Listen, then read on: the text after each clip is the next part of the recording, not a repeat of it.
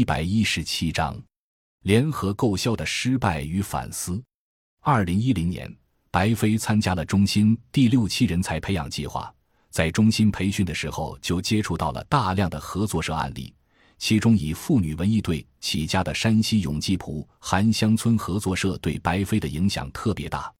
同时，温铁军老师总结的合作社二十四字经验文艺活动，收益最大。联合购销，风险最小，资金互助，制度重要，也让他铭记于心。白飞开始思考在村里建文艺队。恰巧在二零一零年暑假，白飞负责北京高校联合下乡，于是便组织了一支支农队伍来到白庄，唯一的任务就是建立妇女文艺队，还在村里举办了一场文艺联欢会。文艺联欢会主要是宣传合作社。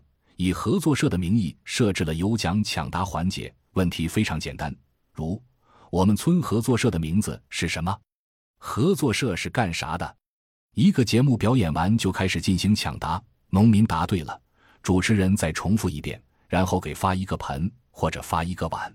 那时候就是为了让大家记住合作。尽管妇女文艺队的工作在大学生的带动下如火如荼地开展起来了。但随着时间的推移，遇到了新的瓶颈。合作社成立后，不能总是唱唱跳跳的，还需要发展一些经济项目。于是，白飞开始考虑探索一些能够帮助社员提高收入的项目。在乡建中心经验的影响和熏陶下，白飞想到，在合作社发展初期，如果没有太多的经济条件，风险最小、最容易入手的就是联合购销。在二零一一年的时候。合作社做了第一次联合购销，那时候我没在家，就引导合作社的骨干来做。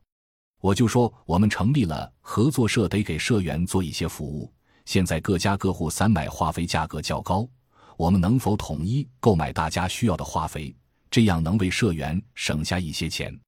合作社的几个骨干抱着半信半疑的态度进行尝试，事情进行的还行。那一次的化肥完全是几个骨干拉回来的，送到社员家门口，一袋化肥省了十五元钱。但最后的结果却是，全村的好多人都说，他们几个合作社的骨干没少在里面挣钱。合作社的几个骨干为这件事没少操心，负责这件事的合作社带头人还贴饭钱，结果却听到这样的话，最后都失去了信心。他们觉得为农民服务根本行不通。自己不仅没赚，还搭进去精力、搭了时间、贴了钱。后来白飞又反思，这个联合购销没盈利行不行？其实合作社挣钱天经地义，无论是你给农民免费拉到家，还是免费做联合购销，农民都不会觉得你有这么好。世上怎么还有这么好的人？后来我就发现，与其不挣钱，还不如你堂堂正正的来挣钱。一袋化肥就是要挣你多少钱，那农民就接受了。所以说这件事是一个很大的启发，那就是要做经营，而且要有挣钱的经营。当然，这也是从山西永济蒲罕合作社郑兵那里得到的启发。郑兵以前是从农资店做起的，但是农资店在开始的时候不是合伙干的，而是他自己的一家农资店。后来做起来有了一定的经济实力之后。他才让合作社承担一些公共服务功能，所以后来我就反思，前期的成本必须有人愿意来承担，后期还要愿意做成一个公共事业，那么这个合作社的事情就有戏。首先，因为利益诉求不一样；其次，承担的责任和义务也不一样。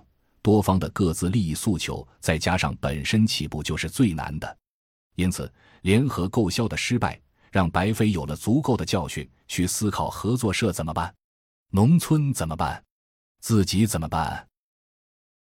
感谢您的收听，本集已经播讲完毕。喜欢请订阅专辑，关注主播主页，更多精彩内容等着你。